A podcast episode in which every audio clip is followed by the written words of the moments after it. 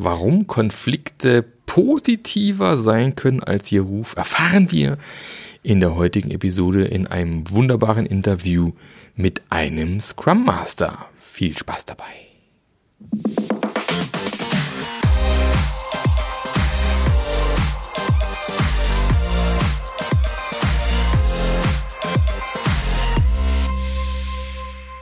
Herzlich willkommen zu einer neuen Episode vom Scrum Master Journey Podcast. Der Podcast, der dir zeigt, wie du zum gefragten Scrum Master wirst. Mein Name ist Marc Löffler, ich begleite Scrum Master jetzt schon bald 20 Jahre auf ihrer Reise und äh, möchte dir dabei helfen, dass du einfach einen geilen Job machst, schnell Veränderungen bewirken kannst in deinem Unternehmen. Und ich freue mich, wahnsinnig, dass ich heute wieder einen Gast mit dabei habe. Das macht es mir immer leicht mit Inhalten. ich habe nämlich hier den Ralf mitgebracht heute, ähm, der uns auch ein bisschen was erzählen wird, wie, wie seine persönliche Scrum Master Journey bisher war. Und ähm, ich würde den Ralf mal kurz bitten, dass er sich ganz kurz vorstellt. Ralf, wer bist du und was machst du aktuell? Mhm. Ja, danke Marc, dass ich dabei sein darf. Und äh, ja, wer bin ich, was mache ich? Bin 51, verheiratet, habe zwei Kinder, 14 und 17. Und ich bin aktuell Scrum Master in einem Maschinenbauunternehmen. Wir äh, stellen Verpackungsmaschinen her für die Pharmaindustrie. Mhm. Und dort gibt es eben eine, eine, Business Unit, die sich eben mit Softwareentwicklung beschäftigt, digitale Lösungen. Und da bin ich als Scrum Master bei, für zwei Teams unterwegs. Mhm. Sehr spannendes Thema auf jeden Fall. Ja, da hast du ja quasi Kinder in einem ähnlichen Alter wie ich. Meine sind 13 und 17. Von dem her, Jungs, Mädchen, was hast du bei dir? Ja, meine Tochter ist 14. Okay. Mein Sohn ist 17, der macht gerade einen Führerschein. Okay. Von dem her, ja, und Pubertät ist natürlich immer die spannende ja. Herausforderung. Jetzt dann wahrscheinlich auch noch beide gleichzeitig drin. Das ist dann ja, klar. Äh, bes besonders spannende Herausforderung, auch für Scrum Master tatsächlich. Genau. genau. Aber wie war denn so deine, deine persönliche Reise, deine Ausbildung zum Scrum Master? Was hast du mal ursprünglich gelernt oder studiert? Wo, wo ging es bei dir los? Mhm. Ja, es ist eine, bei mir jetzt eine längere Reise. Also ganz ursprünglich habe ich Elektrotechnik studiert, okay. noch als Diplom. Ne? Mhm. Und dann äh, meine erste Station war bei ähm, meinem großen Automobilhersteller in der Forschung ähm, als Softwareentwickler habe mhm. ich angefangen, mhm. habe da im Bereich Virtual Reality entwickelt, damals noch mit den großen Maschinen, die großen Brillen. Ja. Das, was heute so auf einem kleinen Smartphone läuft, das war halt damals äh, richtig viel Hardware. Bin da in Richtung dann ähm, äh, Projektleiter äh, habe ich mich weiterentwickelt, mhm. habe dann eine Stelle gewechselt, war dann ähm, Software Produktentwickler und auch äh, ähm, Projektleiter in der Software-Produktentwicklung und habe dann auch verschiedene Sachen gemacht in Richtung äh, Third-Level-Support, äh, Release-Planung, Release-Management, DevOps war dann ein Thema. Und äh, ja, in dem Bereich haben wir dann gemerkt, oder halt in der Firma haben wir gemerkt, dass wir einfach zu langsam werden in mhm. Bezug mhm. auf unsere Softwareentwicklung. Und da äh, haben wir dann eine große agile Transformation gestartet und in dem Zuge bin ich dann Scrum Master geworden. Okay. Und das Spannende war dann dort, ähm, neuer Scrum Master, neues Team, eine Woche Teambuilding und dann durften wir loslegen. und ähm, naja gut, am Anfang Scrum by the Book. Mehr äh, hatte ich da nicht gewusst und ich habe halt mehr oder weniger alle Fehler gemacht, die man so machen kann als Scrum Master mit meinem Team. Ähm, und das Spannende ist dann, da lernst du halt am meisten. Also das mhm. Motto zu der Zeit und auch heute noch ist so, schön Wetter Scrum Master kann jeder machen. Richtig. Und äh, naja, und dann bin ich halt irgendwo in der Firma an die Grenzen gekommen von meiner Entwicklung und deswegen jetzt der Wechsel auf meine aktuelle Stelle mhm. und dann wieder die zweite agile Transformation. Nur jetzt mit dem Unterschied, ich habe ja schon mal sowas mitgemacht mhm. und du siehst halt immer wieder die gleichen Muster irgendwo, halt jetzt in einem neuen Kontext, ne, Maschinenbau, ja. ne, konservativ sind die da unterwegs, klassisches Projektmanagement und das gibt ja so ein Stück weit Gelassenheit dann mit den Situationen dann umzugehen. Ähm, ja, und aktuell Job macht mir sehr viel Spaß. Wir haben, wir sind ein Team dann von vier Scrum Masters, wir suchen gerade einen, haben jetzt die Vorstellungsgespräche und äh, ich lerne sehr viel von meinen Kollegen und auch umgekehrt. Also wir, das ist echt spannend, da zu sehen, wo, wo unsere gemeinsame Reise da weitergeht. Ne? Mhm. Sehr schön, aber du bist auch schon gerade voll, voll, voll im Flow. Was, was gefällt dir denn an, an der Rolle des Scrum Masters? Was, was macht dir so Spaß an dem Job? Ja, also das Spannende ist, ähm, ich, ich arbeite mit Menschen, also so platt, wie sich das anhört. Das ist tatsächlich so, dass äh, was, was mich da äh, reizt an der ganzen Sache und so der, wenn man sich so das, das äh, die, die, die unterschiedlichen Ausprägungen der Scrum Master Rolle anschaue, da ist so der Trainer, ist das, was mich reizt. Ich gebe auch mhm. Inhouse-Schulungen, so mhm. Grundlagenkurs äh, in Kanban, Scrum, generell in Agilität, agile Werte. Und äh, das Spannende ist, als Trainer lernt man am meisten. Also mhm. Du musst ja irgendwo den ganzen Stoff so aufbereiten, dass du es jemandem vermitteln kannst. Und mhm. dazu musst du ihn verstehen und durchdringen. Und das ist immer, und dann, wenn dann die Fragen kommen von deinen Schülern, dann, dann äh, bist du zum Teil richtig herausgefordert. Und das hilft dir wieder selber dann so nachzuschärfen. Und das ist das, was mir da Spaß macht. Und dann halt die Rolle als Mentor, Coach zu, unterwegs zu sein, zum einmal für, mein, für meine Teams oder halt dann auch für die einzelnen Teammitglieder. Mhm. Und ähm, das, das, das Größte, was ich immer, oder das Erfolgserlebnis, was ich dabei, da, dabei habe, ist immer, ähm, wenn du dann in einem One-on-One zum Beispiel mit einem Teammitglied die Situation besprichst, äh, halt eben Fragen stellst, vielleicht auch ein paar als Mentor so ein paar Anstupser gibst und dann irgendwo drei, vier Wochen später taucht dann genau der Punkt in dem, im Team auf, und wird dann dort zur Wirkung gebracht. Ne? Und dann muss ich immer innerlich grinsen. Dass das, äh, ja, wie das immer wieder funktioniert, wie man dann immer wieder quasi den Leuten helfen kann, selber Lösungen zu finden und dann weiterzukommen. Also mhm. ihr Potenzial zu entfalten. Das und, das, das und, und das quasi als, als ehemaliger Vollnerd, ne, den man so mit Elektrotechnik mal studiert und so, ne? Und äh, dann kommt ja. man doch auf die persönliche Ebene, ne? Genau. Das, das Witzige ist, wenn ich so retrospektiv zurückschaue, gerade meine erste Stelle, da war ich immer so auch, auch eigentlich schon so mit, mit, mit einer gewissen Einstellung des Scrum Masters unterwegs, so nach dem Motto, ich hatte da mein, meine Teams, meine Projektteams und ich habe die mehr oder weniger auch machen lassen. Ich habe mehr oder weniger die Ziele vorgegeben, aber den Weg dahin, das durften die Leute dann selber bestimmen und wir mhm. haben dann regelmäßig uns zusammengesetzt, auch eine Art Retrospektive abgehalten, ohne dass ich den Namen kannte. Aber so diese, diese gewisse, diese Grundeinstellung eben, äh, die, die, die hatte ich damals schon. Und das, das hat sich jetzt halt immer wieder weiterentwickelt und geschärft. Und, und aktuell muss ich sagen, Scrum Master sein, äh, ja, das ist das, was ich machen will. Das ist das, was mir Spaß macht. Mhm. Ja, das merkt man auch. Da ist eine gewisse Leidenschaft auch über drinne bei dir bei dem Thema äh, zu einem gefragten Scrum Master werden zu wollen. Das merkt man auf jeden Fall. Äh, da haben wir eine ähnliche, ähnliche Laufbahn hinter uns. Ich habe ja auch mal quasi als ähm, gut ursprünglich mal Softwareentwickler das durfte ich ein halbes Jahr machen, bis es dann damals bei, bei Volkswagen, wo ich damals war, hieß, ja, wir brauchen hier Projektleiter. Und dann habe ich meine Teams aber auch immer so geführt, dass die besser eigentlich wissen, wie es funktioniert. Ich habe dann eher für den Rahmen gesorgt, dass es, dass es klappt.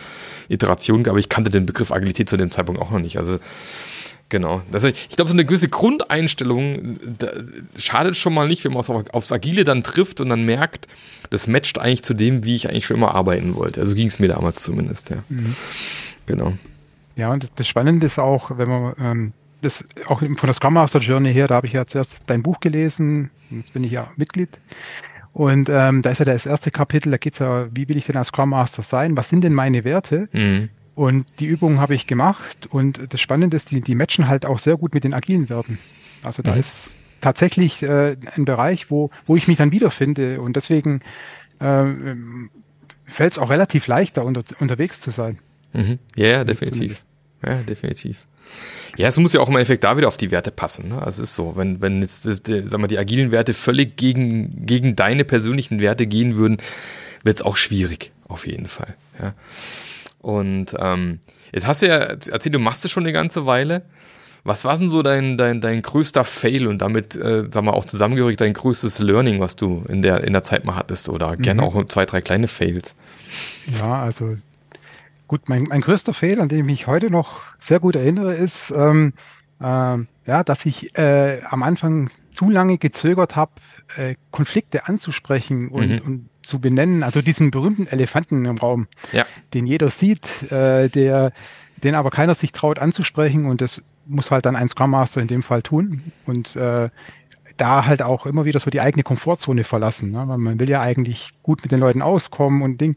Und äh, das musste ich halt eben mehr oder weniger auf die äh, schmerzhafte Tour lernen, dass ich das halt machen muss. Und weil mir wäre fast das Team auseinandergebrochen, weil einfach die mhm. Konflikte zu groß wurden. Mhm. Und ähm, ja, und, und, und generell muss, äh, durfte ich da auch lernen zu dem Zeitpunkt, dass Konflikte eigentlich was Konstruktives sind, ne? die dann, wenn man es richtig moderiert und den Leuten hilft, zu Lösungen zu kommen, dass dann eben auch, äh, dass es das Team dann weiterbringt und auch einen selber. Und das Spannende ist dann, äh, als Scrum Master darfst du halt den Konflikt nicht zu deinem eigenen machen, sondern Richtig, ja. du, du musst im Endeffekt dafür sorgen, dass halt die Leute, wenn es hochkommt, miteinander reden, dass sie und halt moderieren und auch, ne? Mhm. Das ist so dieser, dieser Schubser, den es da braucht. Und ähm, naja, was ich auch auf meiner Reise gelernt habe, so am Anfang, ähm, ja, so psychologische Sicherheit, Vertrauen, was ist das? Ähm, das muss man halt, als wenn man neu in ein Team reinguckt, muss man das halt erstmal aufbauen, verdienen, aktiv unterstützen mhm. und halt ein Stück weit auch selber dann in Vorleistung gehen.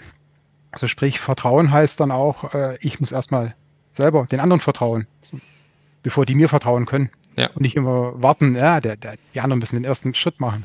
Ja, ja das ist ja dieses Vorleben auch, was, was ähm, wenn ich halt von meinen Mitarbeitern quasi eine gewisse solche Lernkultur erwarte und auch mal ins Risiko gehen und geht was schief, ich selber aber selber nie darüber spreche, was mir schon alles passiert ist, was schiefgegangen ist und selber offen damit umgehe, und quasi immer so ein bisschen wie so ein Superstar dastehe, der keine Fehler macht, dann wird's halt schwierig. Ja. Das sind so Kleinigkeiten oft. Wie du sagst, man muss in Vorleistung auch ein bisschen gehen, genau. ähm, um psychologische Sicherheit auch zu schaffen im Unternehmen. Ja. ja, und dann ist halt auch das berühmte Thema Feedback, wo ich am Anfang auch immer ganz weit aus meiner Komfortzone rausgehen musste, um mhm. erstmal Feedback einzuholen auch, ne, das zu wagen, genau diesen Schritt. Mhm. Und dann vielleicht auch Feedback zu geben, wenn mir etwas auffällt. Mhm. Und äh, ja, da, da hatte ich auch so eine spannende Episode, neues Team, die haben sich dann eigentlich sehr gut entwickelt und dann kam irgendwann mal das Feedback, ja, warum brauchen wir dich jetzt noch als Scrum Master? Wir sind doch schon gut unterwegs. Mhm. und das war so richtig dann der Hammer, der mich da erwischt hat, wo ich dann wirklich knabbern musste. Also das, das hat mich dann persönlich erwischt an der Stelle. Es war so ein blinder Fleck. Ja. Äh, und da durfte ich dann lernen, ja, ähm, klar, jetzt haben die eine gute Basis erreicht, aber es gibt dann immer wieder Punkte, wo man sich weiter verbessern kann. Mhm. Und äh, da haben, die habe ich dann angesprochen und da haben wir quasi mit, zusammen mit den, mit den Teammitgliedern uns dann weiterentwickelt auch dann, Schritt ja. für Schritt. Aber dieser erste Schubser, dieser Hammer, der da kam, da, das ist wieder weiter was, wo ich dann lernen durfte.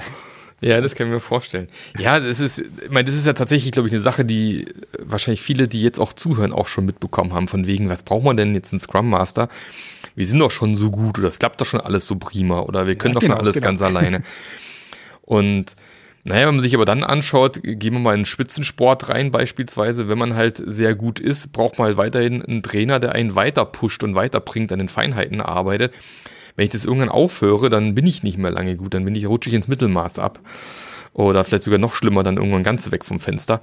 Das heißt, ich komme nicht umhin, einständig mehr zu arbeiten. Da hilft halt ein Scrum Master, diesen Spiegel hochzuhalten, immer wieder mal dir auch die Blindenflecke aufzuzeigen, immer wieder mal auch zu zeigen, guck mal hier, da haben wir noch ein Thema, oder? Ja, stimmt, hast du recht, äh, ist schon so drei, vier Mal passiert, haben wir bisher ignoriert.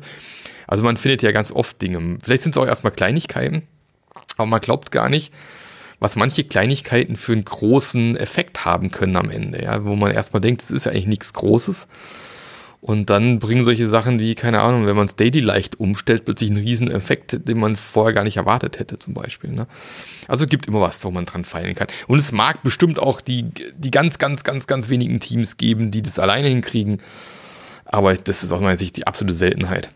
Hm. Ja, das ist auch meine Erfahrung. Ja. Weil meistens ist es halt hilfreich, tatsächlich, wenn man von außen einen Schubs bekommt und, ja. und dann eben diese, ja, die, diese neue Sichtweise, die neuen, diesen neuen Standpunkt dann vermittelt bekommt, so als ja. Teammitglied.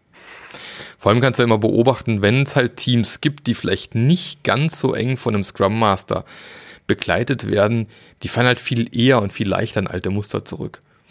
Ja, weil dann, dann kommt wieder irgendwo ein bisschen ein Konflikt, da kommt wieder ein bisschen Stress ins Team und zack, fällt man in alte Arbeitsweisen zurück und Dinge, die man eigentlich mal überlegt hat zu verändern, die macht man dann plötzlich nicht mehr. Und das ist ganz gut, wenn man so einen Scrum Master hat, der ab und zu mal wieder erinnert äh, wieder sagt, hey, wir haben uns doch vorgenommen oder in der Teamchat, da wisst ihr noch so und so, ne? Und äh, oder in der Retro anspricht, ah, jetzt haben wir schon zum dritten Mal echt schlechtes Feedback im Review bekommen, ne? Keine Ahnung.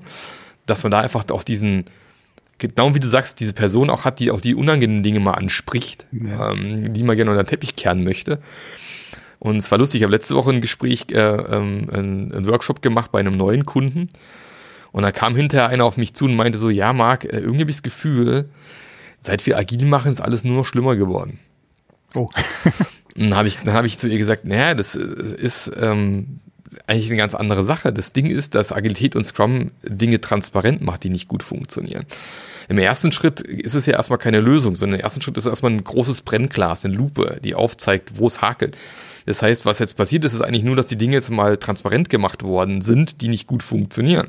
Die waren vorher schon da, aber durch die Agilität sind sie halt erst sichtbar geworden. Ja. Und äh, da musste sie zugeben, ja, okay, äh, habe ich verstanden. Früher konntest du einen Teppich kehren, ignorieren, drumherum arbeiten und jetzt sieht man es halt sofort, ja. Und dann ähm, muss man halt reagieren und verändern. Das ist halt immer der schwierige Schritt dann ganz oft. Ja. Wie schafft man diese Veränderung am Ende? Mhm.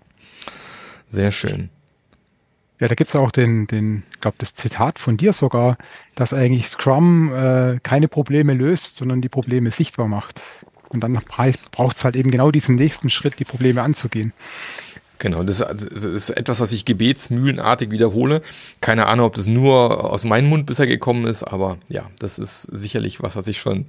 Gibt es sogar, gibt's sogar eine Podcast-Episode dazu, irgendwie Scrum löst keine Probleme, so irgendwie heißt die, glaube ich, auch. Mhm. Bei äh, mittlerweile 215 Folgen weiß ich nicht mehr alle Titel auswendig. Ähm, oder wenn ich dann, wenn eine Frage kommt irgendwo, dann denke ich immer so, habe ich doch schon mal eine Podcast-Folge zu aufgenommen. Das ist immer ganz mittlerweile echt praktisch, so ein Fundus zu haben, zu sagen, ja, guck mal, da habe ich eine Folge, kannst du mal reinhören. Haben wir schon was.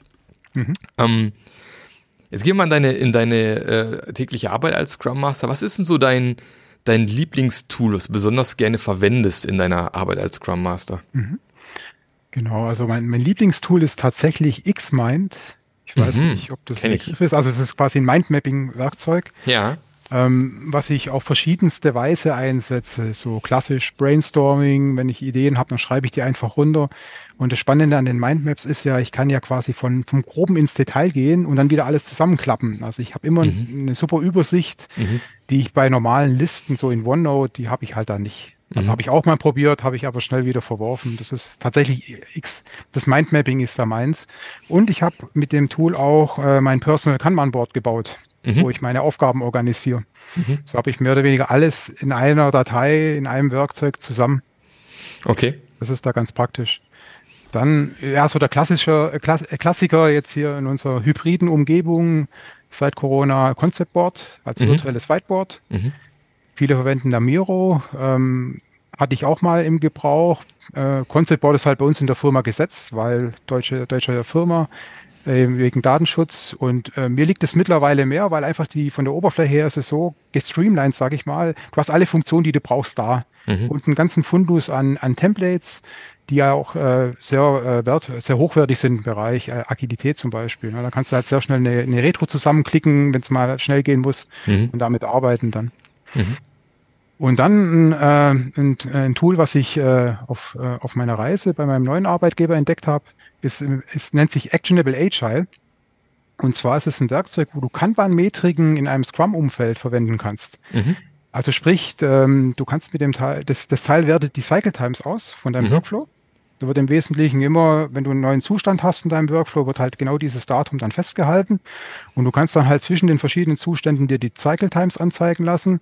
Und da gibt es einen sogenannten Scatterplot, äh, Scatterplot, wo dann die äh, wenn ein äh, Ticket fertig gemacht wurde, dann sind, ist es, wird es als Punkt dargestellt. Ne? Mhm. Du siehst dann quasi die Verteilung über die Zeit, wann denn dein Team was fertig ge äh, gemacht hat. Mhm. Und du kannst dann dir auch die, die Perzentile anzeigen lassen. Also quasi, wie viele Punkte sind äh, oder sagen wir so, wie viele Tickets haben zum Beispiel zehn Tage gedauert, weil wie hoch ist da der Prozentsatz von, dein, von deiner Datenprobe? Und äh, du siehst halt dann bei einem Scrum-Team mit zwei Wochen Sprints, ne, dass zum Beispiel, wenn die, wenn die immer wieder ihr Sprintziel erreichen und das, was sie auch planen, innerhalb von diesen 14 Tagen dann wegschaffen, dann hast du irgendwo diese 95-Prozent-Linie, also sprich 95 Prozent deiner Tickets dauern eben 14 Tage oder weniger. Ne? Mhm. Dann siehst du halt genau, ja, wie gut sind die denn unterwegs. Mhm. Oder du siehst dann auch zum Beispiel, wenn du diesen Hockeystick hast, na, das Team macht am Ende vom Sprint ganz viel fertig. Ja. Dann sind halt genau an diesem Tag dann die, die äh, Cycle Time, die, die Punkte übereinander dann siehst du richtig, wo der Sprint dann aufgehört hat. Ja, ja, ja. Und mit dem kann ich dann eben auch ins Team dann in die Retro reingehen, einfach mal da die Verteilung zeigen oder auch ähm, gibt ein äh, Cumulative Flow Diagramm, wo im Prinzip immer aufsummiert wird, wie viele Tickets sind denn pro Tag in welchem Zustand. Und dies, das sollte ja immer ansteigen. Und das siehst du halt auch, wenn da so Plateaus entstehen, dann ist irgendwie vielleicht was liegen geblieben. Woran lag das dann? Haben wir irgendwo Bottlenecks? Klassiker ist, der PO muss am Ende das Issue auf dann setzen, ist vielleicht im Urlaub gewesen und dann ist das Ding dann größer geworden, mhm. äh, dieses, dieses Plateau. Und äh, da entstehen halt dann wertvolle Diskussionen, die dann einfach auch dem Team dann zeigen, oh ja, da haben wir, da haben wir tatsächlich einen Bottleneck. Was können mhm. wir denn da tun? Oder wir haben auch einen Klassiker Wartezeiten, wir müssen auf andere Teams warten, die müssen uns was zuliefern. Ähm, ja, wie können wir denn diese erstmal diese Abhängigkeiten auflösen oder zumindest dann ähm, unsere Kommunikation verbessern, damit die anderen wissen, ja, die müssen jetzt da zu diesem Zeitpunkt uns was liefern, damit wir weitermachen können. Mhm. Und ganz spannend wird's dann, wenn dann Release-Druck da ist, fertig, Dinge fertig werden müssen und äh, dann äh, ja richtig Druck im Kessel ist. Dann siehst du auch äh, generell, wie so ein Team, ob ein Team wirklich als Team arbeitet oder eben nicht oder ob du nur eine Gruppe von Einzelkämpfern hast, die dann ja, halt genau. zusammen schaffen. Ja, ja, ja. Und äh, ja, da ist halt dieses, dieses Werkzeug. Und halt auch, genau, was auch funktioniert, wenn du ein Team hast, was regelmäßig abliefert, also wirklich stabil einen, einen Fluss erreicht in dem Workflow, dann kannst du über Monte Carlo Simulationen äh, die Frage beantworten, wann wird denn ein ge gegebener Scope fertig? Mit welcher Wahrscheinlichkeit wird er dann fertig? Mhm. Dann hast du quasi nochmal so eine Sichtweise über die Cycle Times auf der einen Seite und wenn du das Team dann selber Story Points verwendet zum Beispiel, um ihre Aufwände abzuschätzen, dann hast du die Velocity auf der anderen Seite und dann kannst du dir so einen Bereich dann angeben, ne? Ober- Untergrenze, wo bewegen wir uns denn da? Mhm. Und vor allem, wie entwickelt sich das über die Zeit? Und das ist generell, also für mich ein Werkzeug, da Transparenz zu schaffen und dann auch dem PO einen Tipp zu geben, hey, wir, wir gehen in den roten Bereich. Solltest du vielleicht mal mit deinen Stakeholdern kommunizieren, dass wir das vielleicht das, das, das Release-Ziel nicht erreichen, dass wir den Scope anpassen müssen und so. Mhm. Und da hast du auch wieder in, in, interessante Fragen, die du stellen kannst und, und äh, ja, als da bist du halt wieder als Coach und Mentor unterwegs, dein Büro zu ermutigen, das genau das zu tun rechtzeitig. Ja.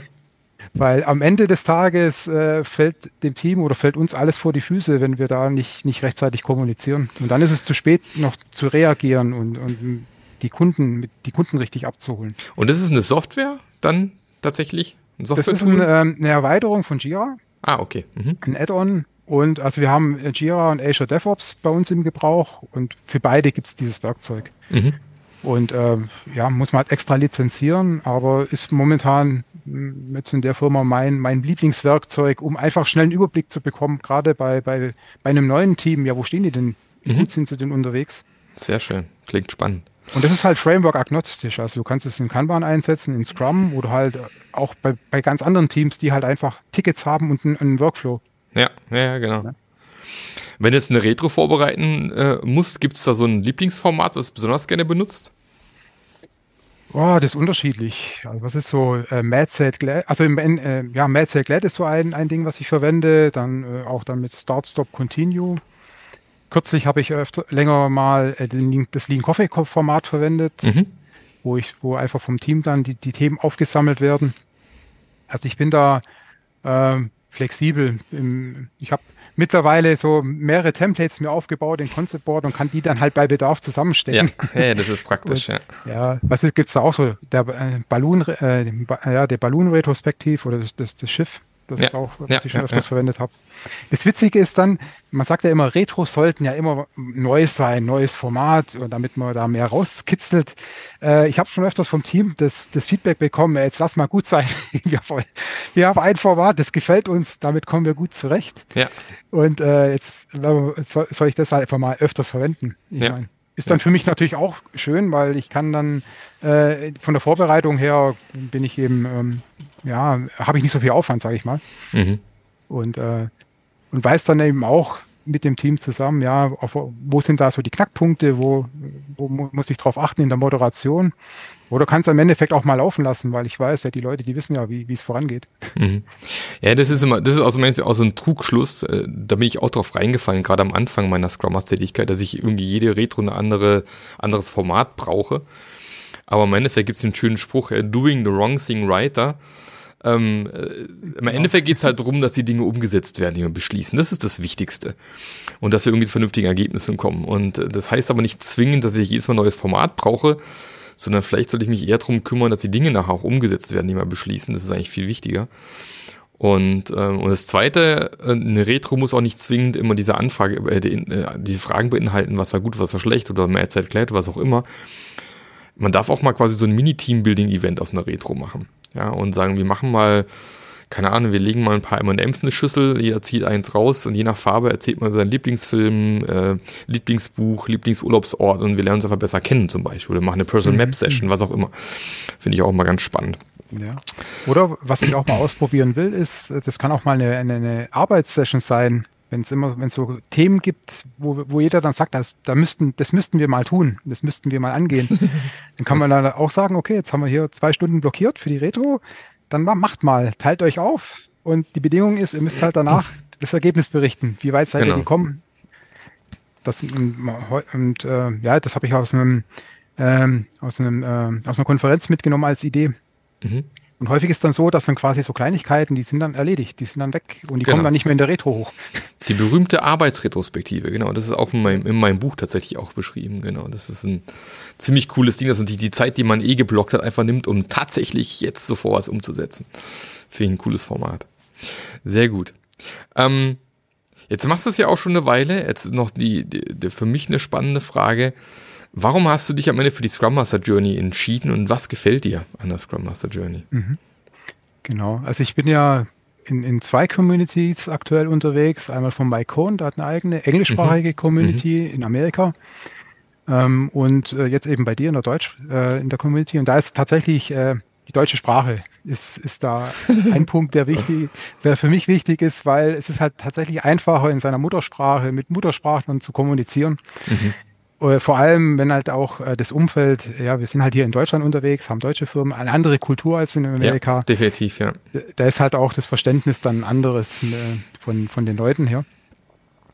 Und äh, ja, was, was auch äh, cool ist, dass wir uns äh, regelmäßig einmal die Woche live treffen, im Zoom-Call mit unterschiedlichen Themen, speziell so dieses Ask Me Anything von dir, wo wir dich mit Fragen bombardieren dürfen oder wo auch mal andere Mitglieder ihre eigenen, äh, quasi ihre eigenen Themen mit einbringen können, so in, mhm. äh, quasi in, in einer Art, wie, wie, heißt das Ding? Kollegiale Fallberatung. Oder kolleg, ja genau, kollegiale Fallberatung oder ich kann, oder jeder kann auch mal selber so ein, so ein Treffen gestalten dann mit, mit einem eigenen Thema, das hatten wir auch kürzlich, mhm. das finde ich sehr wertvoll. Ja, und ähm, ja, ich persönlich, ich, ich nehme immer was mit, ich lerne immer wieder was Neues. Und ich, kürzlich hatte mal einer gesagt, äh, am, am, Ende von so einer kollegialen Freiberatung, äh, Fallberatung, ja, äh, ich nehme jetzt mit, dass man muss, man muss eigentlich nur seine, seine Kollegen, die anderen Scrum Master fragen und bekommt dann eine Lösung mitgeteilt, auch wenn man das vorher nicht äh, für möglich gehalten hat. Ja. Ja, manchmal sind solche Sachen, einfachen Dinge wie um Hilfe fragen. Ja, das ist, äh, tun wir uns im Deutschen auch manchmal sehr schwer mit, weil wir sie gerne als Schwäche auslegen, weil das, ist, das könnte ja so aussehen, wenn man keine Ahnung hat, wenn man um Hilfe fragt, aber es ist sehr wertvoll auf jeden Fall. Und deswegen glaube ich auch so schön in der Community bei uns, da weiß man einfach, da kann man um Hilfe fragen. Das nimmt, da, da gibt es einfach eine, eine, sichere Umgebung und da ist auch kein Problem und man kriegt äh, immer die guten Antworten dazu. Ich denke, das ist auch immer hilfreich. Ja.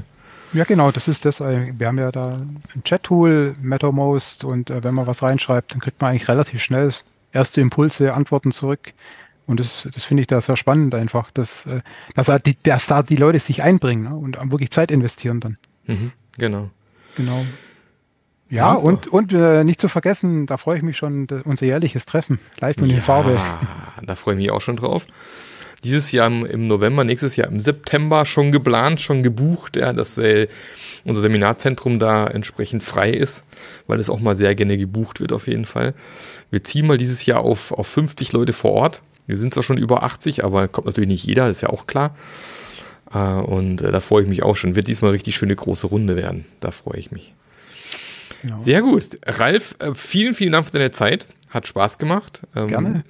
Danke. Super, super spannender Input, tolle Inhalte mit dabei. Und wünsche dir weiterhin viel Erfolg auf deiner persönlichen Scrum Master Journey. Wir sind ja da Gott sei Dank live mit dabei in der Community. Und ja, dann sehen wir uns, wir zwei sehen uns spätestens nächste Woche wieder, weil die Woche ist ja Karfreitag, da ist kein QA, aber nächste Woche ist dann wieder einer. Und da starten wir direkt tatsächlich wieder mit Ask Me Anything. Ja? Hier Löcher, Fragen im Bauch. Äh, das wird auch wieder lustig. Und ähm, wünsche dir frohe Ostern. Ja, wünsche ich dir auch. Vielen Dank. Bis dann. Ciao. Tschüss.